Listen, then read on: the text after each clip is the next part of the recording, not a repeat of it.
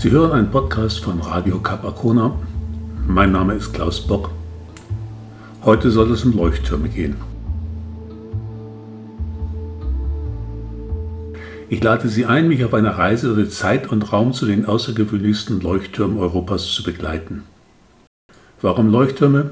Ich finde sie faszinierend und ich befinde mich in unserem Studio im Peilturm auf Capacona, wo alle 17 Sekunden ein Blitz vom Leuchtturm auf dem Kap herüberscheint. Grund genug, sich mit Leuchttürmen zu beschäftigen, finde ich. Es ist Herbst, es ist 23 Uhr und es herrscht leichter Nebel. Genau das Wetter, das ein Leuchtturm mit seinem Leuchtfinger am besten präsentiert. Leuchttürme sind Nachtwesen, nur nachts leben sie. Nachts weist ihr Licht über Kilometern Schiffen den Weg. Tagsüber sind sie höchstens Wegzeichen, groß, schlank und bunt, gerne fotografierte Motive, am besten mit der Sonne im Rücken vor blauem Himmel, mit einigen weißen Schäfchenwolken auf grüner Wiese oder Deich fotografiert. Wenn Sie mich fragen, langweilig.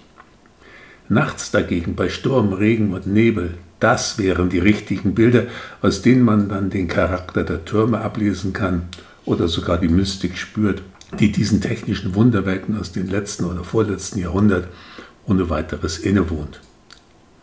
Leuchttürme sind besonders. Bei dem richtigen schlechten Wetter ist es, als ob sie lebten und mit ihren Lichtfingern rufen würden, hier, hier ist es, hier musst du her, komm! Der große Turm da drüben auf dem Kap wurde 1902 gebaut. Aber wann und wo hat es mit den Leuchttürmen eigentlich begonnen? Um es vorneweg zu sagen, ziemlich genau 1900 Jahre früher im alten Rom. Und warum? Leuchttürme sind teure, ressourcenverschlingende Projekte. Leuchttürme werden also nur und ausschließlich dort gebaut, wo häufig und regelmäßig Schiffe verkehren und wo es für diese Schiffe gefährlich wird und oder wo Schiffsuntergänge oder gar Schiffskatastrophen geschehen sind. In der Literatur kann man bei manchen Autoren oder bei Wikipedia lesen, schon die alten Griechen hätten Leuchttürme gebaut. Diese Autoren beziehen sich dabei vor allem auf ein oder zwei Stellen in Homers Ilias. Ich spreche nun kein Griechisch, weder alt noch neu, aber ich halte es für ausgesprochen unwahrscheinlich, dass die antiken Griechen Leuchttürme gebaut haben sollten, denn die Voraussetzungen dafür haben damals einfach nicht gestimmt. Wie gesagt, ein Leuchtturm verschlingt immense Ressourcen. Kapital, Baumaterial, Planung und Bau, menschliche Arbeitskraft und, wenn er dann einmal steht, der Leuchtturm, Leuchten- und Brennmaterial. Das alles aufzubringen, macht nur Sinn, wenn tatsächlich ein Bedarf besteht, zwischen Sonnenunter- und Aufgang Schifffahrt in gefährlichen Passagen oder Hafeneinfahrten zu betreiben.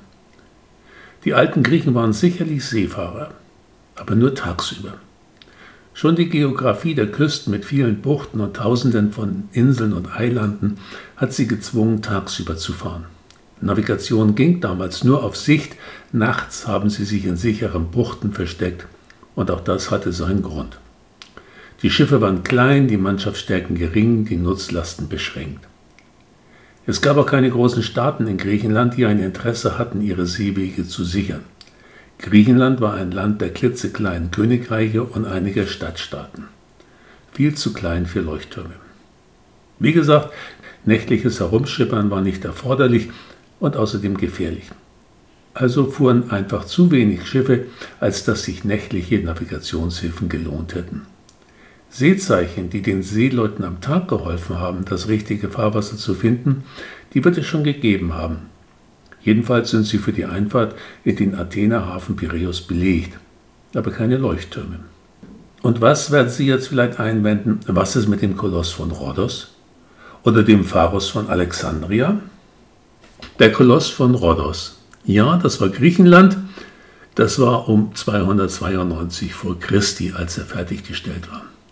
Natürlich oder leider ist der Koloss von Rhodos von fantasievollen Künstlern über Jahrhunderte immer wieder unkorrekt mit einem Feuer quasi als Leuchtturm dargestellt worden, aber das ist, wie gesagt, reine Fantasie.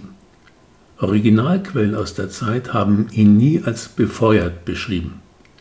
Er war, wenn er denn als Seezeichen gedient hat, eine Tagesseezeichenmarke. Und das macht ja auch Sinn. Und der Pharos von Alexandria, Der stand in Ägypten, nicht in Griechenland. Gebaut wurde er von den Nachfolgern Alexander des Großen. Um 280 vor Christi soll der Turm fertiggestellt worden sein. Und ja, er hat wohl auch zeitweise als Leuchtturm gedient, aber bestimmt nicht die ersten 300 Jahre.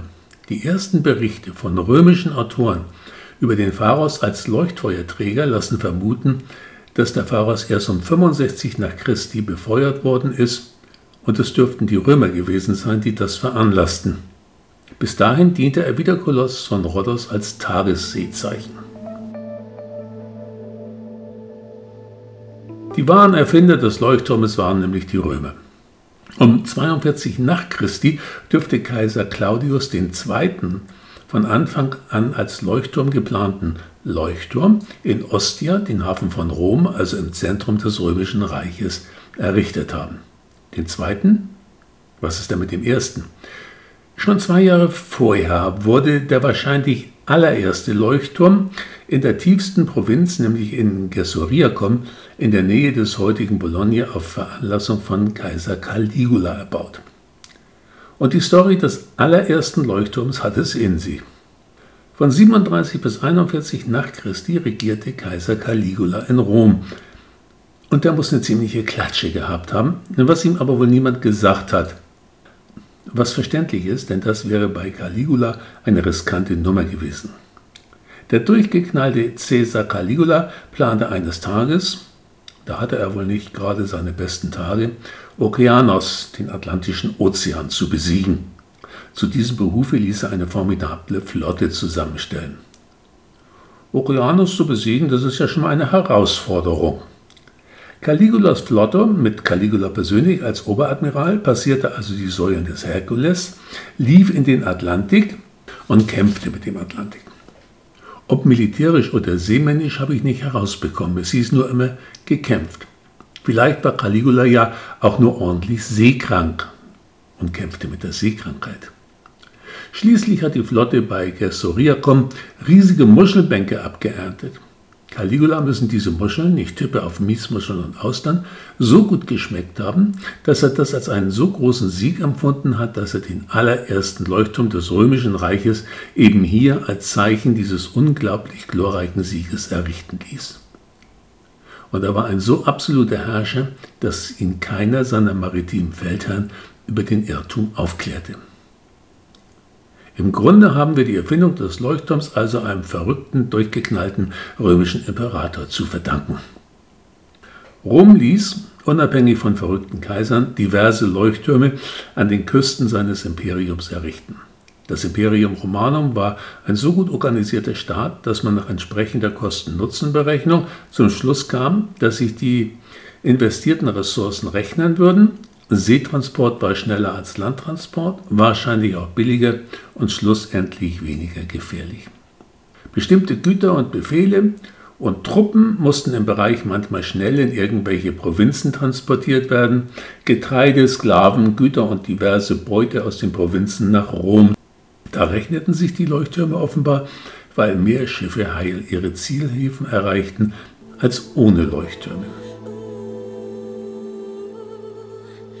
Nun komme ich schon wieder auf Autoren, die dieses Mal behaupten, dass das finstere Mittelalter zwar nicht deshalb dunkel war, weil Leuchttürme nicht mehr brannten, aber sie behaupten, das Wissen um Leuchttürme sei im Mittelalter verloren und die Feuer ausgegangen.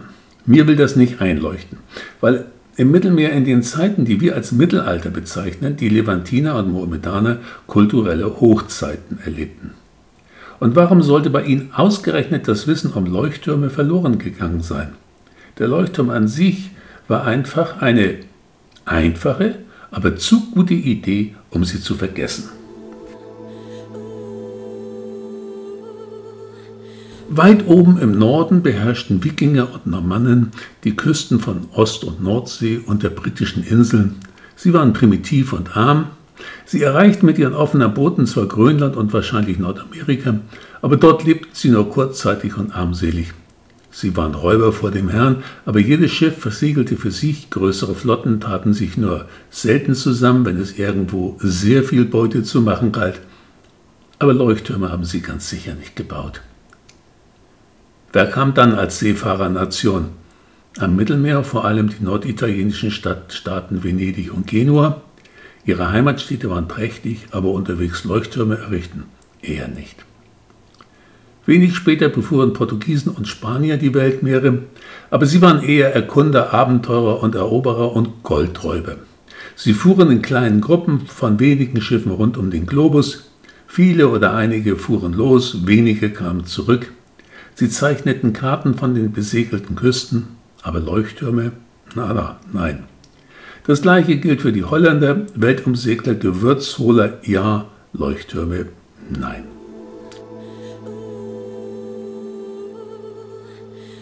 Die große Zeit der Leuchttürme sollte noch kommen.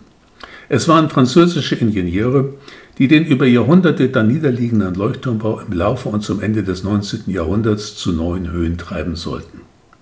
Dort, wo der Atlantik auf das europäische Festland tritt, in der Bretagne und ihren vorgelagerten Inseln, bauten die Franzosen die gewagtesten, größten, schönsten und seinerzeit modernsten Leuchttürme an den außergewöhnlichsten und gefährlichsten Orten, teilweise auf den kleinsten Klippen im Meer, auf Klippen, die kaum größer waren als die Fußabdrücke der auf ihnen errichteten Türme. Höllen im Meer wurden sie genannt. Wunderwerke würde ich sie nennen. Der erste französische Leuchtturm nahm 1611 seine Arbeit in der Mündung der Gironde auf.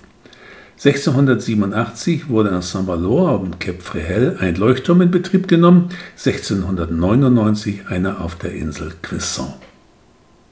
Um 1800 gab es schon 20 Leuchtfeuer an französischen Küsten und weltweit gleichzeitig nur 130.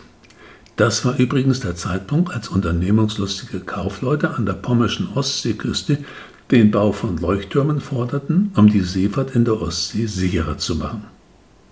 Leuchttürme schienen sich rumzusprechen. Ein ikonisches Foto von einem dieser Stars unter den französischen Leuchttürmen Lagement bei Cresson hat der französische Fotograf Jean Guichard aus dem Hubschrauber geschossen. Sie haben es garantiert schon einmal gesehen. Es zeigt den Leuchtturmwetter, der auf der windabgewandten Seite des Turmes aus der Tür heraustritt, offenbar um den Hubschrauber zu betrachten, während von der anderen Seite ein gewaltiger Brecher über dem Turm zusammenschlägt.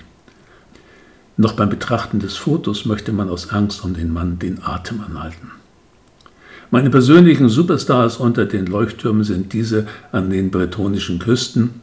Phare du Stiff, fertiggestellt um 1700, das ist der älteste heute noch betriebene Leuchtturm der Bretagne. Phare du Crac, fertiggestellt 1868 mit einer rekordverdächtigen Leuchtweite von 59 Kilometern. Pierre Noirs von 1871 mit seinen mindestens doppelt dicken Mauern um den unglaublichen Brechern, denen er ausgesetzt ist, widerstehen zu können. Armain von 1881, Plogono von 1902 mit 82,5 Meter höchster Leuchtturm Europas, La Gemin 1911 und Phare de Créon 1916. Das ist meine persönliche Auswahl der spektakulärsten Leuchttürme der Bretagne Insgesamt strahlen heute allein in der Bretagne 40 Leuchttürme ihr Licht in die Nächte hinaus. Ich habe schon die tatkräftigen und mutigen Ingenieure erwähnt, die die Türme geplant und konstruiert haben. Noch nicht erwähnt habe ich bisher aber die Männer, die diese Türme unter unmenschlichen Arbeitsbedingungen errichtet haben. Das waren im wahrsten Sinne des Wortes Helden der Arbeit. An den Baustellen mitten im Meer konnte nur bei gutem Wetter gearbeitet werden. Aber was ist da schon gutes Wetter? Und die Anstrengungen dieser Männer müssen unglaublich gewesen sein. Ich verneige mich voller Achtung vor diesen ungenannten Helden, die riesige Granitblöcke, ungezählte Ziegel, schwerste Eisenarmierung und höchst empfindliche Optiken transportiert und mit schierer Willenskraft zu Leuchttürmen zusammengebaut haben. Sie haben wahrlich wahre technische Wunder vollbracht. Ich weiß, dass ich mich wiederhole, Helden der Arbeit. In England wurden ebenfalls sehr viele Leuchttürme an den einsamsten und unzugänglichsten Stellen der britischen Inseln errichtet, aber keines so spektakulär wie die Türme auf der anderen Seite des Kanals. Auch in England waren berühmte Ingenieure an der Arbeit. Sehr viele von ihnen entstammten der Dynastie der Stevensons, zu denen übrigens auch der Autor von der Schatzinsel und der Geschichte von Mr. Jekyll und Mr. Hyde gehörte, nämlich Robert Louis Stevenson. Insgesamt arbeiten an den Küsten Englands heute 50 Leuchttürme, 108 in Schottland, 15 in Wales und 10 in Nordirland, zusammen über 180 auf den britischen Inseln. Diese Wunderwerke von Leuchttürmen waren gebaut und bereit, ihre Aufgabe zu erfüllen, aber dazu mussten sie auch betrieben werden. Diesen Job taten Leuchtturmwärter. Nein, Job, das ist das völlig falsche Wort. Leuchtturmwärter war Beruf und Berufung, aber garantiert nicht Job. Diese Leuchtturmwärter hatten einen für heutige Begriffe unvorstellbar schweren und einsamen Beruf und dabei wurden sie auch noch gemein schlecht bezahlt. Sie waren mehr oder weniger allein auf und in ihren Türmen den Gewalten der See ausgesetzt, in und vor allem Nachtstürmen überrollten teilweise unglaubliche Brecher die Türme, ließen diese in ihren Grundfesten erzittern. Dabei saßen die Wärter dann tagelang im Dunkeln, denn die Fenster mussten mit schweren Stahlplatten gegen die Kraft der Brecher gesichert werden. Die Wächter von Logement erzählten einmal, dass sie manchmal spürten, wie sich der Leuchtturm unter der Wucht der tosenden Wellen regelrecht bewegte. Nicht gerade ein beruhigendes Gefühl.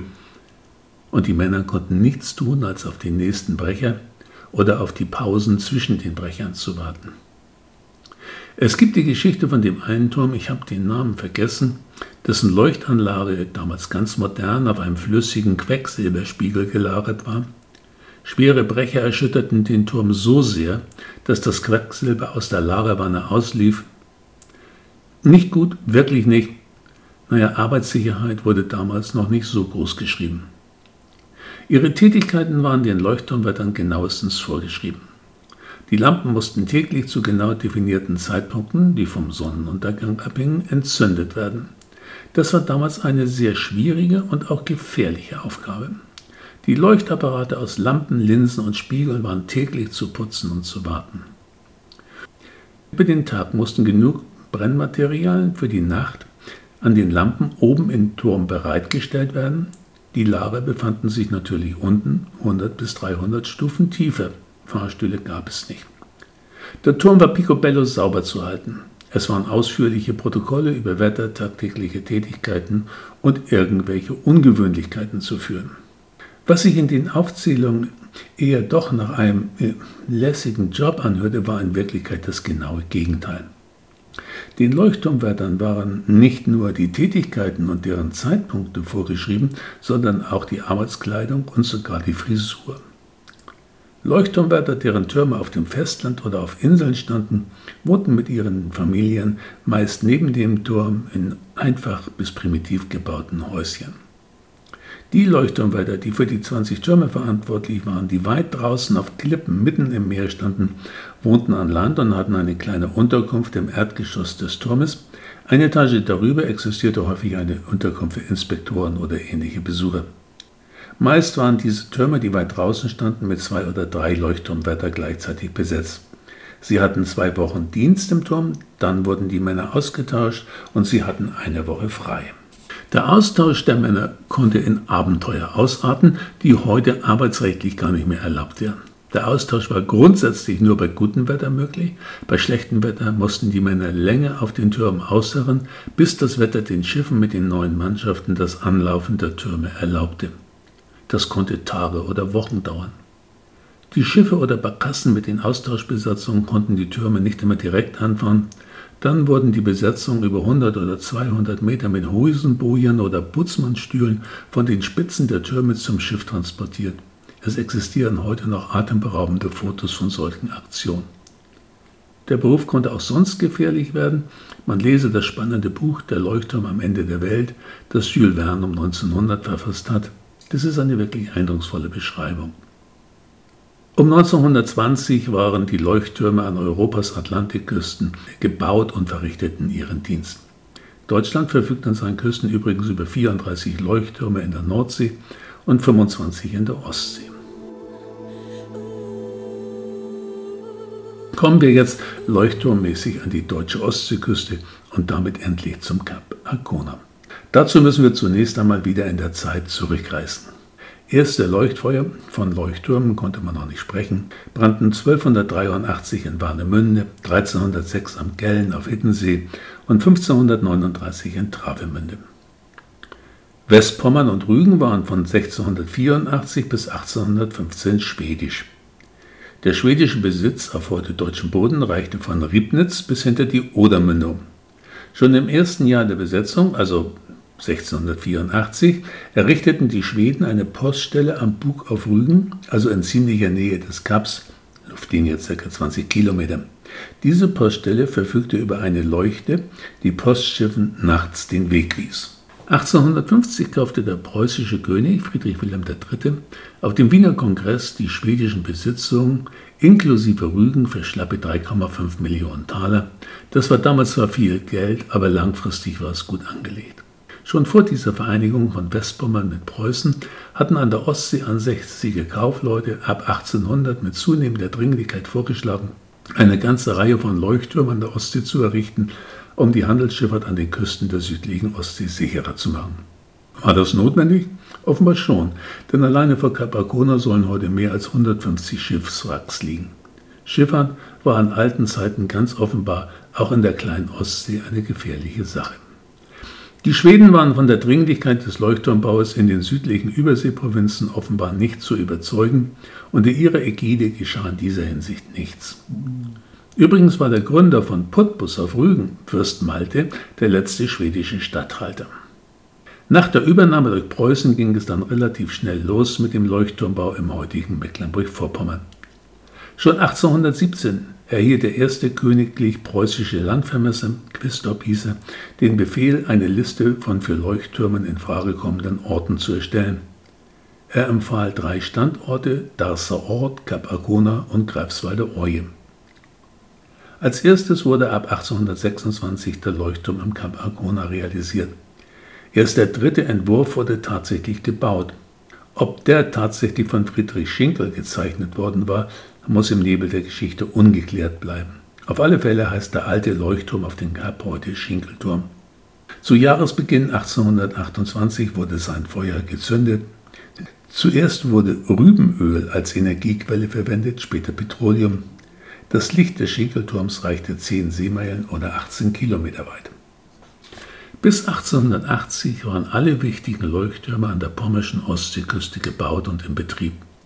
Das war 1826 der alte Turm von Capacona, 1832 der Turm auf der Greifswalder Oje, 1836 der in Warnemünde, 1849 der am Darßer Ort bei Prero, 1872 bei Wismar, 1878 Bug zwischen Wismar und Rostock und 1880 der Leuchtturm Dornbusch auf Hiddensee.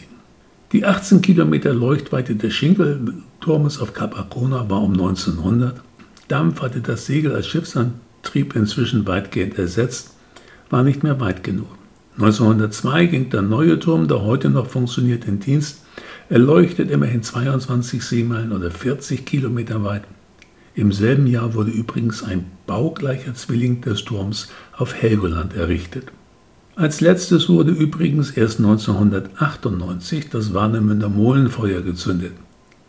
Damit sind wir auf unserer Reise durch Zeit und Raum im Heute und Hier gelandet.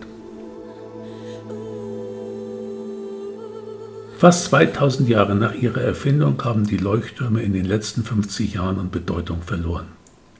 Die Leuchttürme sind als Besuchsorte für Touristen inzwischen fast wichtiger als als Seezeichen und Navigationshilfen für den Seeverkehr. Ihre Hochzeit hatten sie über die 100 Jahre von 1850 bis 1950, als sie weitestgehend noch mit Leuchtturmwärtern bemannt waren. Ab 1970 wurden die Leuchttürme automatisiert und damit ging ihre ideelle und tatsächliche Bedeutung zurück. Die Leuchttürme der DDR waren übrigens schon bis 1979 durchgehend automatisiert worden.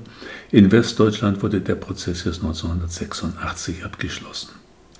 Neue Möglichkeiten der Navigation, Radar und GPS haben die Leuchttürme aktuell zwar noch nicht obsolet gemacht, ihre Bedeutung für die Schifffahrt allerdings sehr eingeschränkt.